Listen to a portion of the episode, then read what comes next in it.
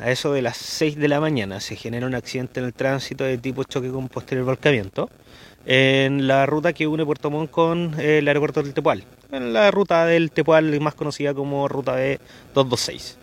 Por circunstancias que se investigan, el conductor, quien iba solo en el interior del vehículo, pierde el control de este y finalmente impacta en reiteradas ocasiones con árboles, con eh, postes, con una base de concreto y finalmente a raíz de esta fuerza del impacto finalmente vuelca. Es por esta razón que lamentablemente eh, su conductor pierde la vida casi eh, simultáneamente al accidente, toda vez que al, la llegada del personal de emergencia y, tratar de realizar las maniobras de reanimación, ya este conductor se encontraba fallecido.